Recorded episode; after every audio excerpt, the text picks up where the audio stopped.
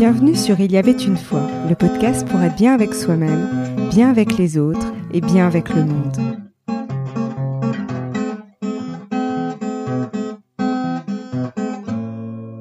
J'ai eu plaisir de recevoir Sylvie Portas, consultante formatrice en développement des compétences, praticienne en psychopédagogie et en intégration des réflexes primitifs. Elle a également exercé les fonctions de directrice des ressources humaines qui a pu la sensibiliser aux risques psychosociaux.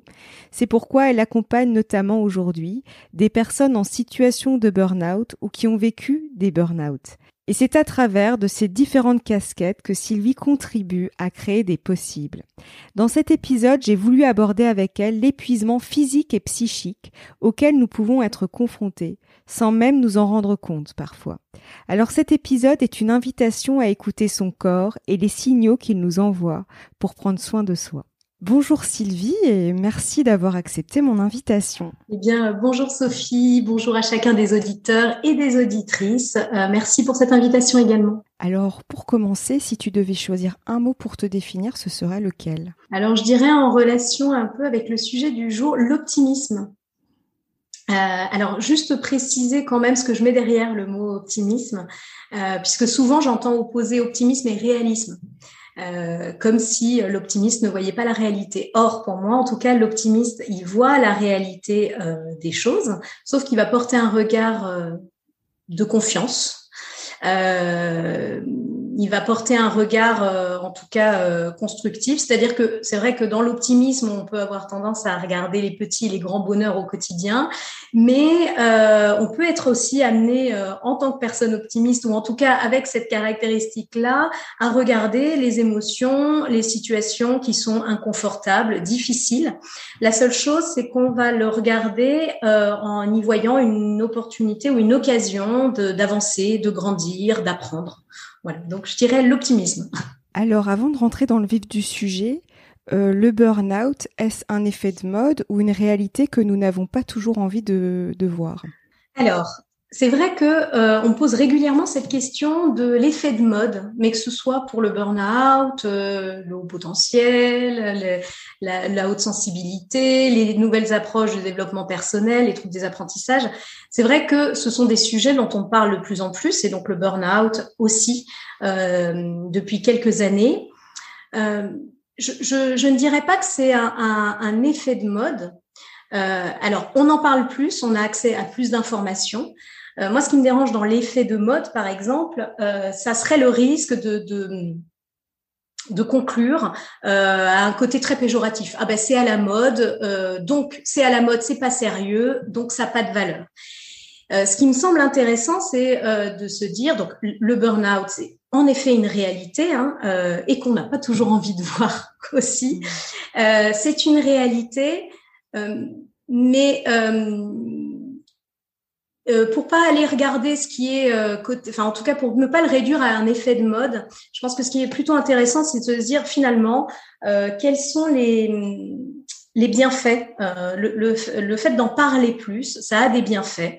Ça permet aux personnes déjà d'être sensibilisées sur le sujet, du coup aussi de d'avoir des clés pour euh, identifier ce que c'est, pour pouvoir euh, éventuellement du coup aussi mettre en place des actions d'accompagnement intéressant. Donc ça, ça c'est important d'en parler. Et à la fois, je dirais qu'on peut toujours prendre les précautions pour être toujours du côté du discernement, euh, en se demandant, mais finalement, quel est le risque à en parler trop? Euh, Et là, les risques qu'on pourrait voir aujourd'hui, c'est euh, parce que euh, on, en, on, peut être amené à en parler sans prendre de précautions, sans étayer les propos, euh, en voyant des fois des informations très contradictoires. Et, et, du coup, voilà, le, le, le risque pourrait être celui-là, hein, ce qui peut faire qu'on ait l'impression que c'est un effet de mode. un autre risque, c'est l'effet Barnum, qui est un biais cognitif qui nous amène euh, en fait à, à, à, se reconnaître lorsqu'on entend une description, à se reconnaître là-dedans. Et donc, alors c'est bien de pouvoir se reconnaître dans les caractéristiques du burn-out si on est concerné, mais euh, si on ne prend pas le soin d'aller un peu plus loin, euh, le risque, c'est qu'on passe à côté de son vrai problème, de son, vrai besoin, euh, et donc d'un accompagnement qui soit le plus ajusté possible. Voilà, donc euh, c'est vraiment pour, poser cette histoire autour des, effets de mode. Et oui, on en parle de plus en plus. Ceci dit, aujourd'hui, le burn-out, euh, il y a alors même si on n'a pas d'échelle officielle qui permette de mesurer, euh, il y a quand même plusieurs études hein, qui montrent euh, l'accroissement de burn-out. On dit qu'il y, aurait 2 millions de salariés hein, dans les dernières données que j'avais j'avais pu voir, euh, sans compter euh, le burn-out parental, hein, on peut en parler aussi, et le burn-out chez les enfants et les jeunes hein, qui augmente. Et c'est vrai qu'avec la, la, situation sanitaire, euh, eh bien, ça, ça, a été semble-t-il, euh, amplifié. Et donc, même sans, sans aller du côté des chiffres, hein, euh, on voit bien que de toute façon, au regard de, de nos contextes sociétaux, de notre mode de fonctionnement, de, des, euh, des stimulations que l'on a hein, dans, dans notre quotidien, eh bien, oui, il euh, euh, y, a quand même, euh, on peut constater l'épuisement et on voit bien. et je, je dirais que c'est pour ça aussi qu'on en parle plus, très probablement. Et on dit souvent que le burn-out se produit insidieusement. Alors concrètement, comment se manifeste-t-il dans notre corps? Alors, euh, en effet, le burn-out, il n'émerge pas du jour au lendemain. Même si euh, on peut avoir cette sensation qu'il survient brutalement. Euh, puisque il peut y avoir des voilà des réactions physiques, psychiques vraiment je dirais, euh, qui viennent euh, faire stop et alerter. Et donc, c'est pour ça qu'on pourrait sentir ce côté un peu brutal. Et pourtant, euh, le burn-out, il, il, se, il se prépare. Il est là, il est, il est présent. J'aime bien ce, ce, ce terme d'insidieux parce qu'il y a un petit peu de ça là-dedans. Là où notre mental, il est, il pourrait passer à côté parce qu'en fait, il se met en mode survie, pilotage automatique. Notre corps, lui, il va nous manifester sa précieuse sagesse euh, tout en mettant en œuvre, euh, euh, il, va tout mettre en œuvre en fait pour nous prévenir, nous alerter, nous dire. Sauf qu'on n'a pas toujours appris à entendre ce corps-là et ces alertes-là. Euh, pourtant, euh, c'est vrai qu'on s'intéresse beaucoup hein, à notre, au, mental et le corps, lui, il, il, envoie de nombreuses informations sensorielles à notre cerveau, donc il est, il est je dirais, il est, il est aussi pilote, hein, il est vraiment important. Euh, et donc, pour, pour répondre à, à, ta question sur comment il se manifeste dans le corps, euh, peut-être juste euh, définir ce que c'est le burn-out. Alors, c'est vrai que littéralement, le burn-out, ça se traduit par euh, se consumer, comme une bougie pourrait se consumer euh, petit à petit et s'éteindre. On voit bien hein, le processus hein, du burn-out là. Euh, malgré le fait qu'on en parle depuis euh, une quarantaine d'années, donc il y a des gens qui s'intéressent à ces sujets depuis euh, bien longtemps, donc ce n'est pas récent et c'est pour revenir sur l'effet de mode. Aujourd'hui, c'est vrai qu'on en parle de plus en plus et il y a quand même des difficultés à le définir. Tout le monde n'est pas d'accord hein, sur la façon de le définir. Tout le monde n'est pas d'accord. Enfin, il y a encore beaucoup de questionnements. En revanche, on peut s'appuyer sur, par exemple, la haute autorité de santé, qui elle euh, la définit non pas comme une maladie, mais comme un syndrome.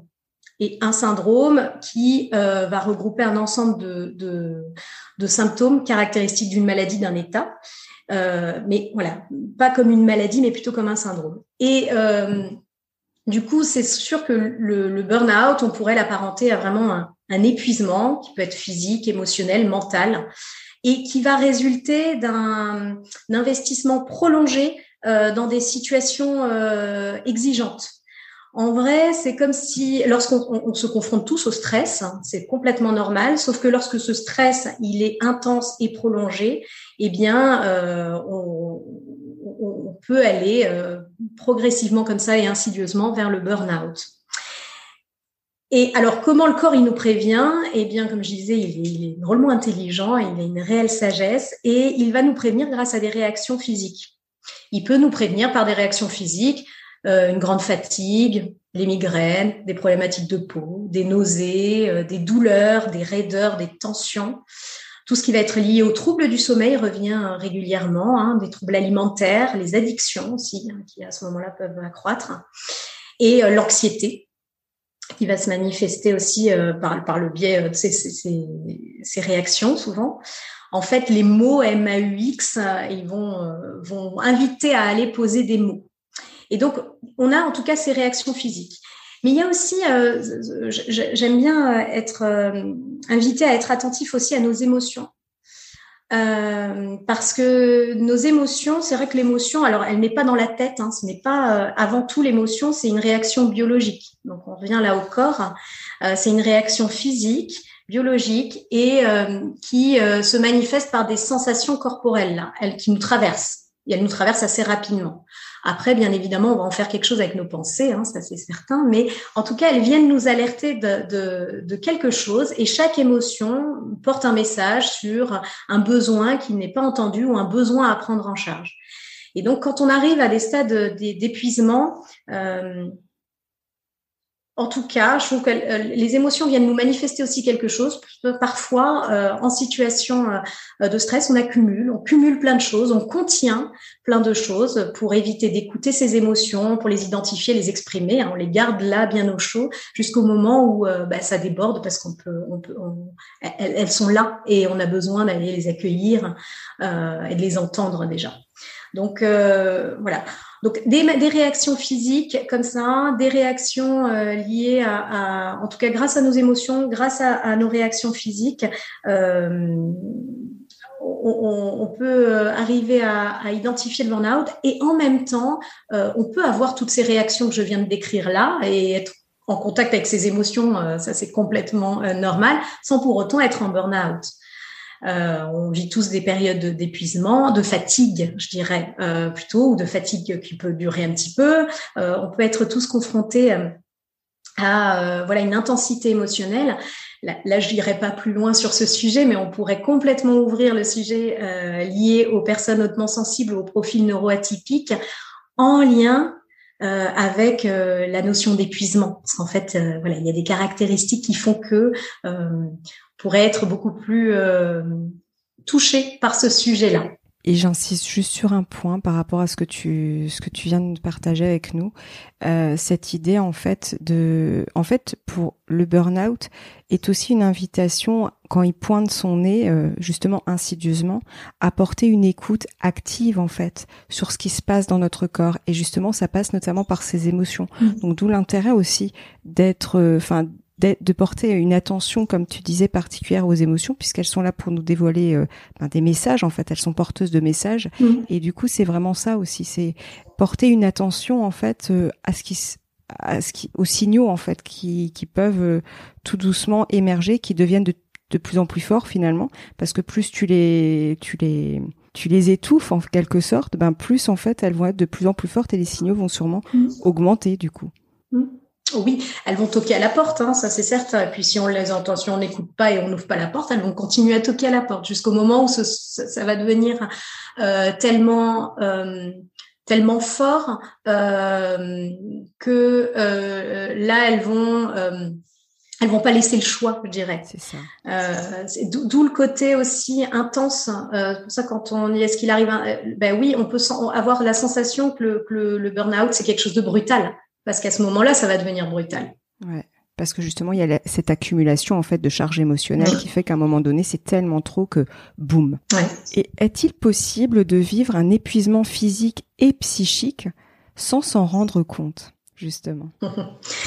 Je dirais, je dirais que oui. Euh, tout à l'heure, je disais que notre mental, il était fort pour nous permettre de nous suradapter, en fait, si on regarde notre système nerveux, euh, notre système nerveux a la capacité de se mettre, euh, pour réagir au stress, en mode attaque ou en mode fuite. Euh, et donc, eh bien, je dirais que là, dans ce cadre-là, on peut réagir en mode attaque, en mode fuite, jusqu'au moment où le corps, lui, va venir, enfin, comme même notre système nerveux, va venir nous rappeler à l'ordre et nous dire stop.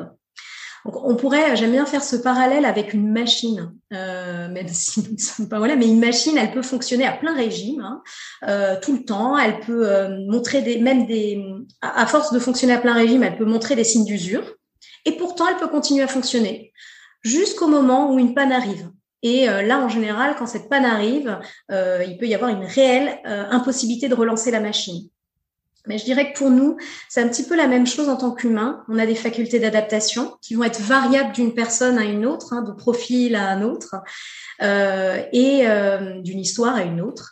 Et euh, pourtant, on peut fonctionner. On peut fonctionner avec des douleurs, on peut fonctionner avec du stress, on peut fonctionner avec des conditions inconfortables, voire très difficiles Toutefois, lorsque ces conditions, ce stress, ces douleurs, euh, elles, euh, elles ne disposent pas d'espace pour pouvoir se poser, euh, se reposer, se, se, régénérer, se ressourcer, se, se réénergiser, ou, euh, ou si on n'a pas d'espace pour transformer euh, des choses qui devraient l'être, eh bien là, notre corps et notre cerveau ils vont dire stop à ce sur-régime qui est absolument pas écologique pour lui. Et ça, c'est important, ce côté écologique, comme tu dis. Mm. Ouais. Et selon toi, quelles sont les croyances qui peuvent se cacher derrière un burn-out et justement nous empêcher de nous arrêter à temps? Hmm.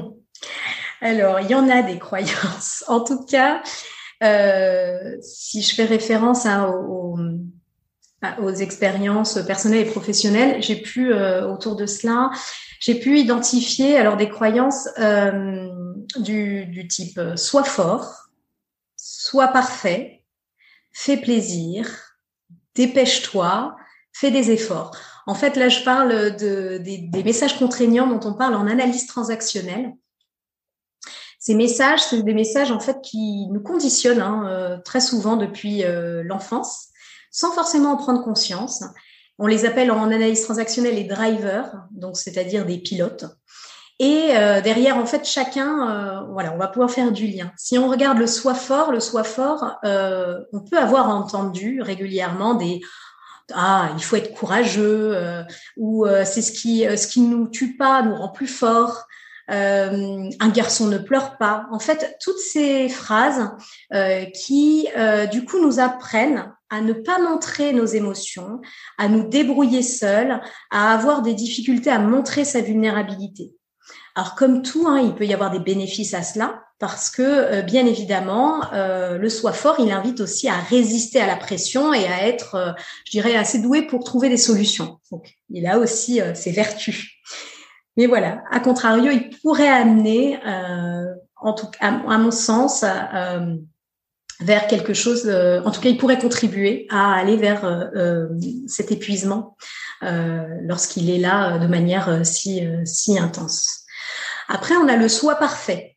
Alors, le soi parfait, on peut avoir entendu des discours tels que tu peux mieux faire, c'est pas mal, mais je m'attendais à mieux, ou on peut soi-même se le dire hein, aussi.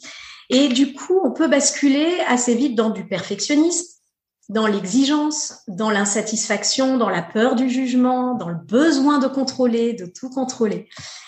Donc, dans les bénéfices, là aussi, bah, ça amène souvent une capacité quand même de travail non négligeable hein, et parfois des réalisations de qualité. Ça, peut avoir du bon, mais on voit bien euh, que ça peut être complexe et c'est pour ça que le perfectionnisme, ce n'est pas euh, souvent on veut le poser comme quelque chose de comme une qualité et en réalité, bah, ça peut être source de, de, de grandes difficultés, voilà, euh, ou de souffrance.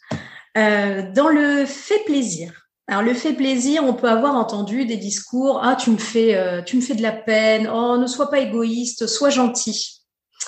Euh, et du coup, cela peut générer aussi la peur de décevoir, d'amener à chercher l'approbation en permanence par rapport aux choses, de ne pas savoir dire non, de se sentir envahi par les autres. Euh, et ça, on le retrouve hein, aussi hein, dans, dans, des situations qui amènent hein, à l'épuisement, hein, euh, quand on est en permanence dans cette incapacité de dire non, de, de avec cette peur de, de, de décevoir et donc euh, d'en faire toujours plus. Euh, voilà, on peut se sentir envahi par ça. Euh, les bénéfices, bah, sans nul doute, on pourrait parler de l'empathie, l'altruisme, puisque bien évidemment, ça amène voilà une présence à l'autre. Après, on a le dépêche-toi. Alors le dépêche-toi, on peut l'avoir entendu, oh, tu es trop lent, arrête de traîner. Et du coup, bah, cela, ça peut inviter, hein, quand on entend ces messages contraignants euh, régulièrement, à se, mettre beaucoup de pression euh, et à faire euh, toujours plus ou à prendre en charge des choses au-delà des limites. Donc du coup, hop, je vois plus mes limites, je prends, je prends, je prends. Euh, dans les bénéfices, euh, bah, ça amène euh, parfois à des exécutions rapides des choses, une, mise, une réactivité intéressante et qui est souvent appréciée. Mais dans ces effets moins agréables, moins confortables, voilà, on pourrait en arriver à des dérives entre guillemets. Alors en tout cas, à ne pas être à déjà de ses limites. Et dans le fait euh, des efforts, euh, le fait des efforts, on peut avoir entendu des euh, à vaincre sans effort, on triomphe sans gloire, donne-toi du mal, on n'a rien sans rien, sans souffrance il n'y a rien. Et donc, parmi les difficultés repérables, bah, une tendance peut-être à des, parfois compliquer les choses, avoir peur de la critique, le fait de que pour réussir, il faut forcément souffrir, forcément que ce loi soit très dur. Euh, a contrario, dans les bénéfices, dans ce fait des efforts, eh bien, ça amène quand même du côté de la persévérance, hein, de la patience. Donc voilà, on peut voir aussi euh, son côté euh, intéressant. Voilà, donc je, dirais euh, que derrière le burn-out, en tout cas moi ces phrases-là, elles résonnent plutôt bien. C'est pour ça que je les partage là. Je, je, les vois régulièrement hein, dans, dans, mes accompagnements. Et c'est souvent en fait ça qui, qui amène, qui empêche de nous arrêter à temps. Euh, voilà, en tout cas, il y a souvent des raisons derrière hein, autour de cela.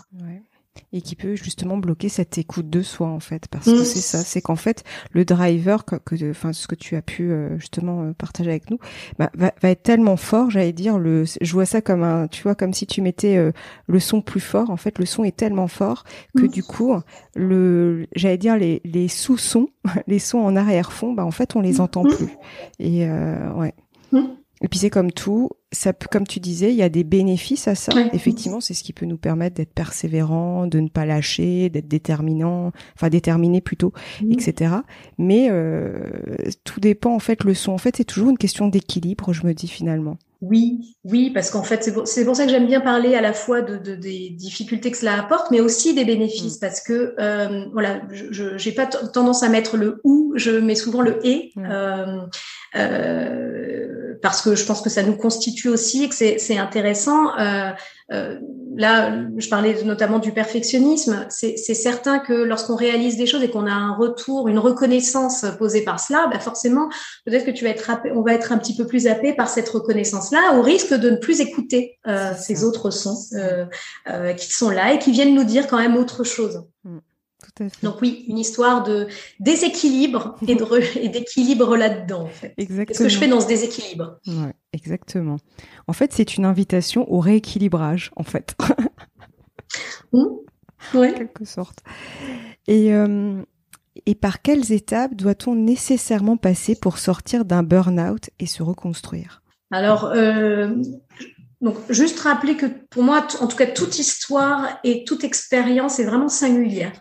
Euh, voilà. Et donc c'est vrai que euh, même si euh, ça rejoint un peu l'effet de tout à l'heure, même si en effet il y a des choses dans lesquelles on peut se reconnaître, il y a toujours à prendre en compte qui l'on est dans sa singularité. Après, il est certain qu'on retrouve quand même dans dans dans ces traversées du burn-out des, des étapes et je dirais des besoins qui sont associés. Euh, une première étape que je rencontre, que, qui, qui, est présente, c'est ce besoin de faire stop pour se soigner. Alors, j'ose poser le terme de soin là, même si on a dit tout à l'heure que ce n'était pas une maladie. Euh, mais quand même, euh, je pose le terme de soin parce qu'en fonction du stade d'épuisement euh, physique et psychique, euh, les conséquences, elles peuvent être plus ou moins importantes. et donc oui, parfois, les conséquences sont tellement fortes qu'il y a besoin de se soigner. Alors c'est une étape qui euh, qui peut être très douloureuse, euh, tant à accepter, euh, parce qu'en fait elle confronte vraiment à une grande vulnérabilité à ce moment-là. et en plus de cela, il, elle est beaucoup plus longue qu'on ne le pense souvent en burn-out, lorsqu'il y a un burn-out et qu'il y a un arrêt, par exemple, si on est dans l'arrêt de, de professionnel, euh, on se dit bon, bah, ça va être pour un petit moment ça va être pour un mois. Et puis en réalité, non, c'est beaucoup plus long que cela. Alors c'est une période qui peut durer vraiment de nombreux mois, hein, voire euh, parfois des années pour certains. Euh, tout va dépendre de là où ça, ça a été pris en, en, en, charge, ça a été accompagné, d'où l'importance de le détecter. Hein, donc on en revient à cela. Euh, et euh, ça va être une période vraiment, je dis, le besoin de faire stop pour euh, soigner tout cela, pour euh, retrouver de l'énergie, euh, de, de, de l'élan, de, la reconnexion à soi, de la reconnexion aux autres aussi, hein, parce que dans les relations, il y a aussi des choses qui bougent hein, dans ces périodes-là. Et je dirais que c'est vraiment une étape, mais importante pour être accompagné et accueilli par des professionnels qui sont sensibilisés sur le sujet ou par son entourage avec grande bienveillance. Parce qu'en fait, c'est une étape où on passe du faire à laisser place à l'être. Exactement. J'ai entendu cette phrase euh, et, plusieurs fois et, et, elle fait sens, je trouve, parce qu'en effet, c'est stop, on arrête de faire et là vraiment, on est dans une étape où on est dans l'être. Et à ce moment-là, euh, on n'est pas dans la capacité à analyser tout ce qui se passe. Pourquoi j'en suis arrivée là? Ah ben oui, j'ai entendu tel message contraignant dans mon enfance. Et non, on n'en est pas là. Euh, y a, on est vraiment sur la notion de besoin de base, besoin physiologique, euh, dormir, euh, s'alimenter, activité physique. On est vraiment à ce stade-là de nos besoins. Après, il y a une deuxième étape euh, où, euh, une fois que ça, ça a été, euh, donc c'est plus ou moins long hein, en fonction des, des, personnes et des histoires, euh, eh bien, il y a le besoin de se remettre en mouvement. Et euh, se remettre en mouvement pas à pas. une personne qui, qui est en burn-out, elle rebascule, je parlais tout à l'heure de notre système nerveux, elle va rebasculer dans un réflexe de paralysie par la peur, c'est-à-dire un réflexe de protection qui va éteindre le système. Tout à l'heure, je disais, on peut tenir. Ouais, hop, on est en alarme, en alerte ou en fuite. En tout cas, on va avoir des réactions. Et puis là, quand on est en burn-out, en général, c'est le système qui se met euh, vraiment en mode euh, s'éteint. Euh, et, donc, ça va être une période où, ben, à un moment donné, il va falloir se remettre en mouvement quand même. Et ça peut être compliqué parce que quand on est dans la phase où ah ben je vais pouvoir me remettre, il faut que je me remette, il faut que je me remette en mouvement. On est, on est vraiment sur le il faut à ce moment-là. Eh bien arrive la deuxième question, mais oui, mais qu'est-ce que je vais faire maintenant? Mmh. Et c'est aussi c'est une période très inconfortable parce qu'il y a bien il y a un tiraillement entre mais oui mais il faut que je, je reparte, il faut que je me remette en mouvement et en même temps mais qu'est-ce que je qu'est-ce que je vais faire Comment je me remets en mouvement? Et donc, on sort vraiment de ces réflexes de sécurité qui empêchent la réflexion pour euh, petit à petit regagner justement plutôt là du côté des. C'est à mon sens cette étape où on doit prendre conscience de ce qui se passe, de ce qui s'est passé. Euh, et euh, forcément amener des changements parce que le burn-out, il invite au changement. C'est une étape où on est, il me semble essentiel en tout cas d'aller explorer le pourquoi, le quoi, le comment, là où on en est et là avec les éléments que l'on a, on n'a pas conscience de tout. Hein, euh, euh, on peut être amené à faire plusieurs burn-out dans sa vie, hein, parfois pour prendre conscience encore d'autres choses. Donc ça existe. Euh, voilà. Donc ce qui est important en tout cas, c'est cette étape où on va commencer à prendre conscience de choses et bah, se dire qu'est-ce que je fais bouger. Et pour là, là on a parfois besoin là aussi d'être accompagné sur cette étape parce qu'il y a aussi quelque chose qui est qui est touché hein, dans le burn-out, c'est l'estime et la confiance en soi. Euh, et donc là, il y a quelque chose à aller euh, retravailler, raccompagner, rebooster. Et je dirais a la troisième étape, une fois qu'on voit là, tiens, on a identifié, ah bah tiens, je sais pas mettre mes limites, j'ai pas mis mes limites dans telle et telle chose, je, n'ai pas exprimé mes émotions, bref, on, peut aller explorer plein plein de choses. Eh bien, la troisième étape où on va réinvestir quelque chose, on va se remettre en mouvement là concrètement. Et euh, pour cela, euh, ben, cette étape-là, c'est de se remettre en mouvement de manière suffisamment sécure Hein, euh, et, euh, et souvent, bah, c'est cette étape où on a envie de retrouver du sens, de remettre de la cohérence.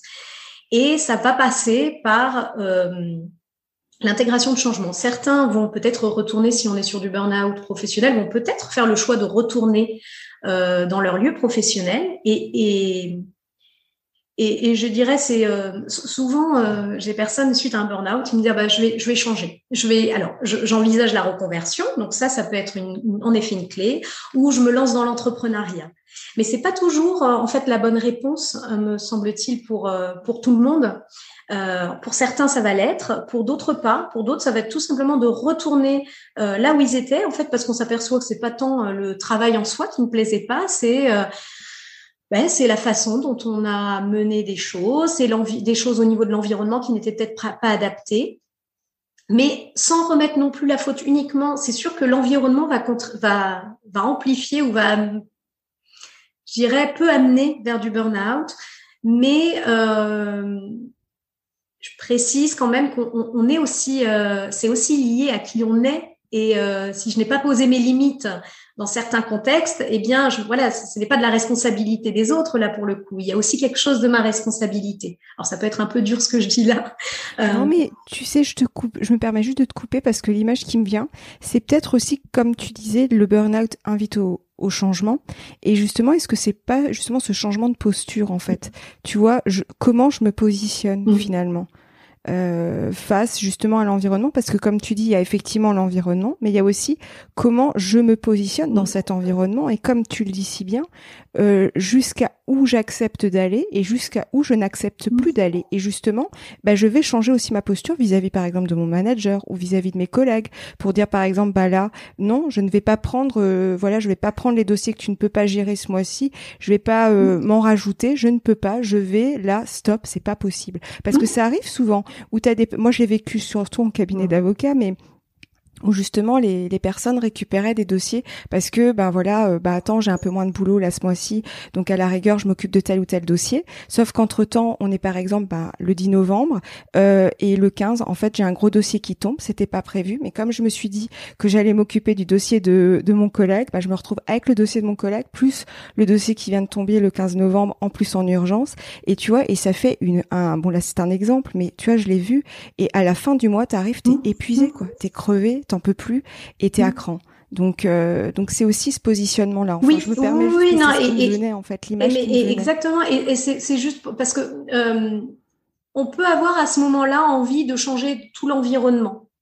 Euh, et, et, oui, il y a des choses parfois qui sont nécessaires, mais ça ne se joue pas uniquement là, en fait. C'est c'est pour ça que parfois j'ai des personnes qui me disent ah ben je vais je vais devenir indépendant, je vais je vais me mettre dans l'entrepreneuriat. Alors oui, ça peut être une réponse, mais ça peut ne pas être également une réponse euh, en fonction de qui on est. Surtout qu'on peut tout à fait reproduire exactement les mêmes choses en étant en entrepreneuriat et finir en épuisement et burn-out. D'accord? Donc ce qui va être intéressant, c'est d'aller travailler sur euh, sur plusieurs choses. Voilà, c'est surtout ça. Parce que c'est vrai que là, je rebondis euh, sur l'entrepreneuriat. C'est quand même, je veux dire, quand on travaille, souvent on se dit, bah tiens, je vais être mmh. indépendant, je dépendrai de personne, je serai tout seul. Mais c'est aussi, et c'est quelque chose à prendre en ligne de compte, c'est qu'en fait, on a, on est tout seul, donc on a tout à faire soi-même. Donc justement, si on ne pose pas de limite cette fois-ci avec soi-même, bah, on peut arriver au même résultat que quand on posait pas de limite dans, euh, enfin quand par exemple on était euh, salarié. Donc c'est très très important effectivement. Donc je, je, je, le, je, le, je le souligne parce que c'est vraiment important de l'avoir en d'avoir à l'esprit. Il va être du coup important et primordial d'identifier, mais finalement, qu'est-ce qui a amené le burn-out? Qu'est-ce qui m'a amené à cela? Dans mon environnement peut-être, mais aussi dans, dans, dans qui je suis et, et, et dans, ma, dans mon positionnement.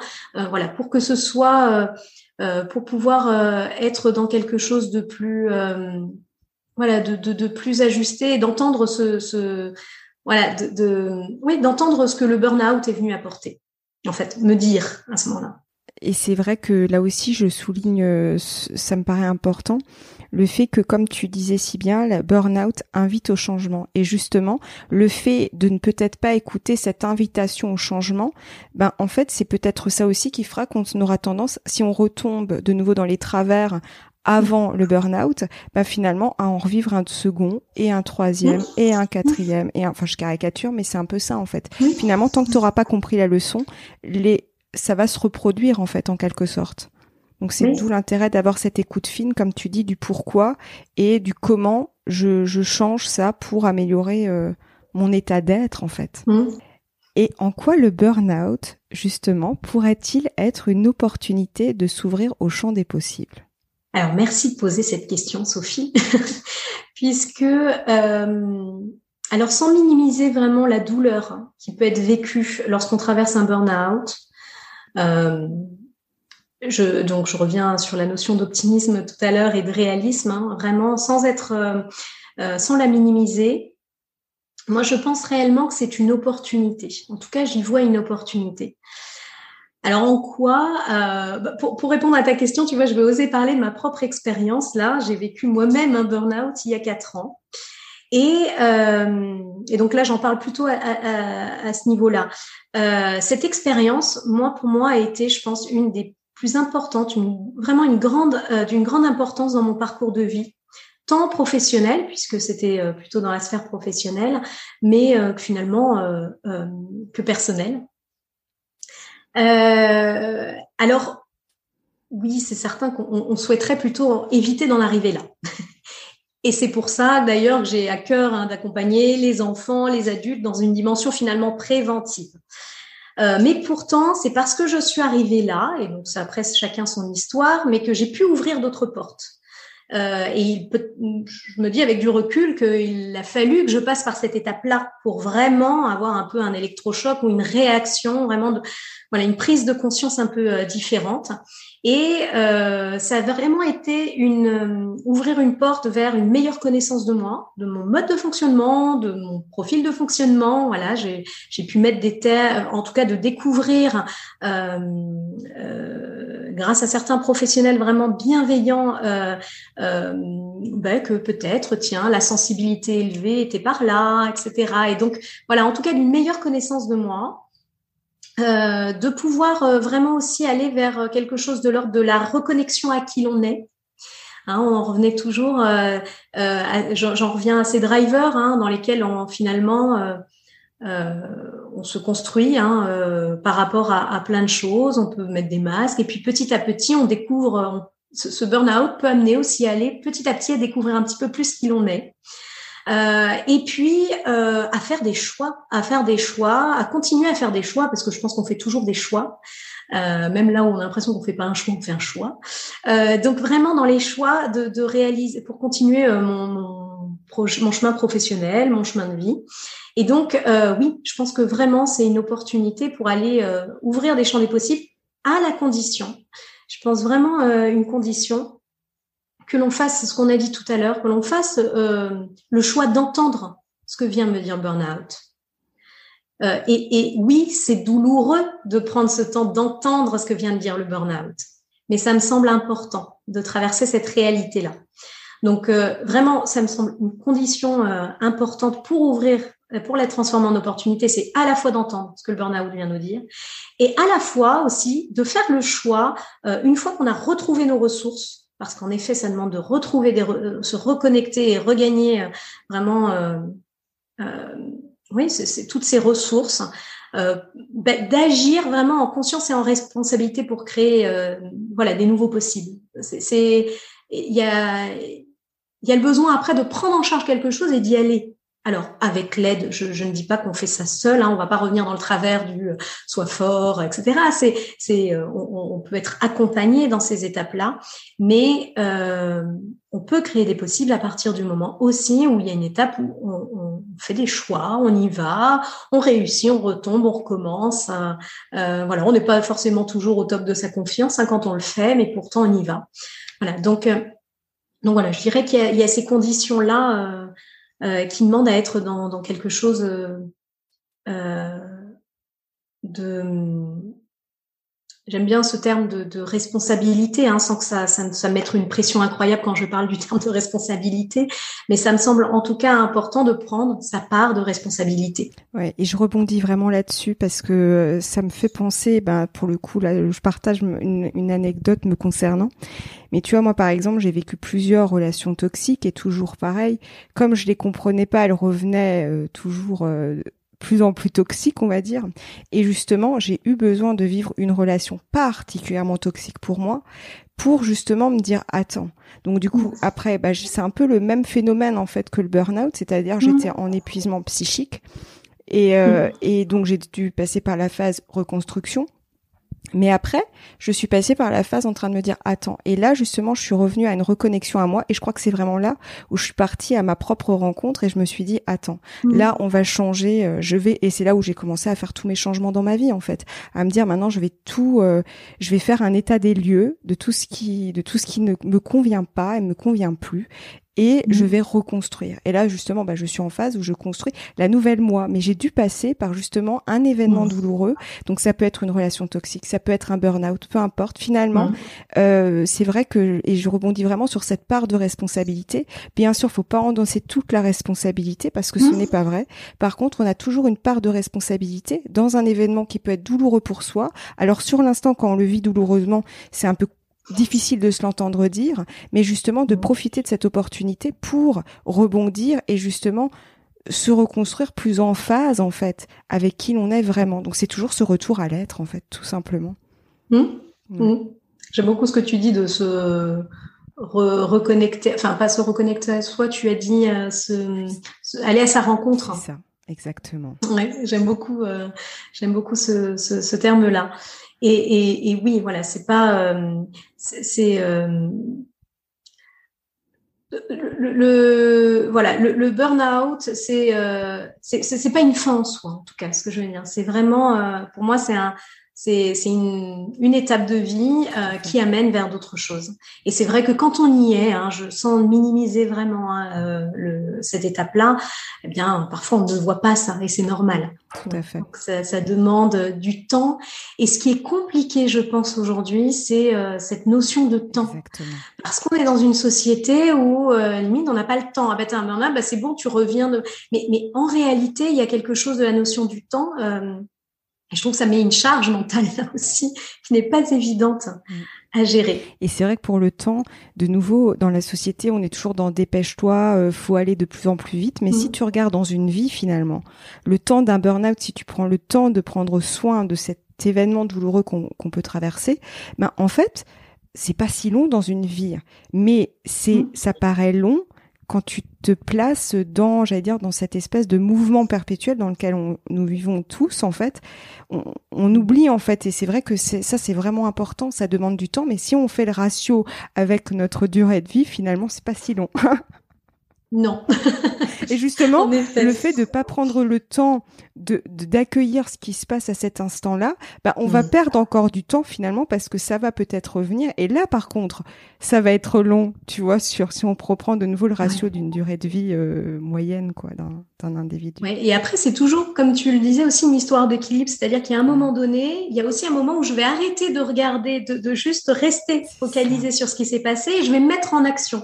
C'est vrai que c'est pas évident, c'est de mettre le curseur, mais il y a un moment donné, en revanche, il va falloir y aller aussi. Quand je dis il va falloir y aller, c'est de pouvoir se remettre en mouvement dans l'imperfection. Euh, dans, dans, dans, de l'imperfection, parce qu'en réalité, c'est vrai que quand on a envie de se remettre en mouvement, on a envie de se remettre en mouvement dans quelque chose qui, qui serait euh, clairement balisé, sécure, on voit très bien euh, euh, ce qu'on va faire, combien d'années, etc. Il y a un peu ce, cette cette euh, idée-là. Et en réalité, ben non, je vais continuer à me mettre en mouvement, pas à pas. Et, et oui, peut-être que euh, il y a des choses autour du burn-out dont je vais prendre conscience plus tard. Mmh. Une fois que je me serai remise en mouvement, où ça va aller, euh, il y aura une conscience plus accrue. En tout cas, c'est une situation burn-out qui ne laisse pas, qui ne laisse pas sans radar. Je dis à un moment donné, quand on a traversé un burn-out, il y a, voilà, il y a, des. Si on a entendu euh, ce qui s'était passé à ce moment-là, euh, on a été à l'écoute de cela. Eh bien, on, a ces petits radars là qui sont là pour quand même nous, euh dont on a tout intérêt, en tout cas, à entendre régulièrement. Et je rebondis là-dessus, c'est pareil si je fais mon, mon, parallèle avec une relation toxique. Là aussi, tu vas avoir les radars pour justement éviter de retomber de nouveau dans ces mmh. travers-là. Donc en fait, de nouveau, ça en vient. Tout est apprentissage, en fait, tout est expérience et en fait d'en tirer finalement des, des, apprentissages pour nous permettre euh, bah, de poursuivre notre chemin euh, plus sereinement, en mmh. fait, en quelque sorte. D'où euh, cette phrase, le mien de l'important, c'est le chemin. Exactement. Tout à fait. Et alors, euh, pour terminer, quel serait ton mot de la fin pour clôturer notre échange? Un mot. Hmm, aïe, difficile de conclure avec un seul mot. Euh, et si tu en es d'accord, je clôturerai avec une citation. Mhm. Euh, une citation de Carl Gustav Jung qui dit que, elle me semble assez appropriée par rapport au sujet, qui dit que les, qui disait donc que les crises, les bouleversements et la maladie ne surgissent pas par hasard. Ils nous servent d'indicateurs pour rectifier une trajectoire, explorer de nouvelles orientations, expérimenter un autre chemin de vie. Tout est dit. voilà. en tout cas, un très très grand merci Sylvie. C'était vraiment un plaisir euh, de passer ce moment avec toi. Donc euh, vraiment merci. Ben, je te remercie également et je remercie à tous pour votre écoute. À bientôt. Alors, si vous avez aimé ce podcast, n'hésitez pas à en parler à deux, trois personnes autour de vous ou à le partager en story sur Instagram. Je vous donne rendez-vous jeudi prochain. À bientôt.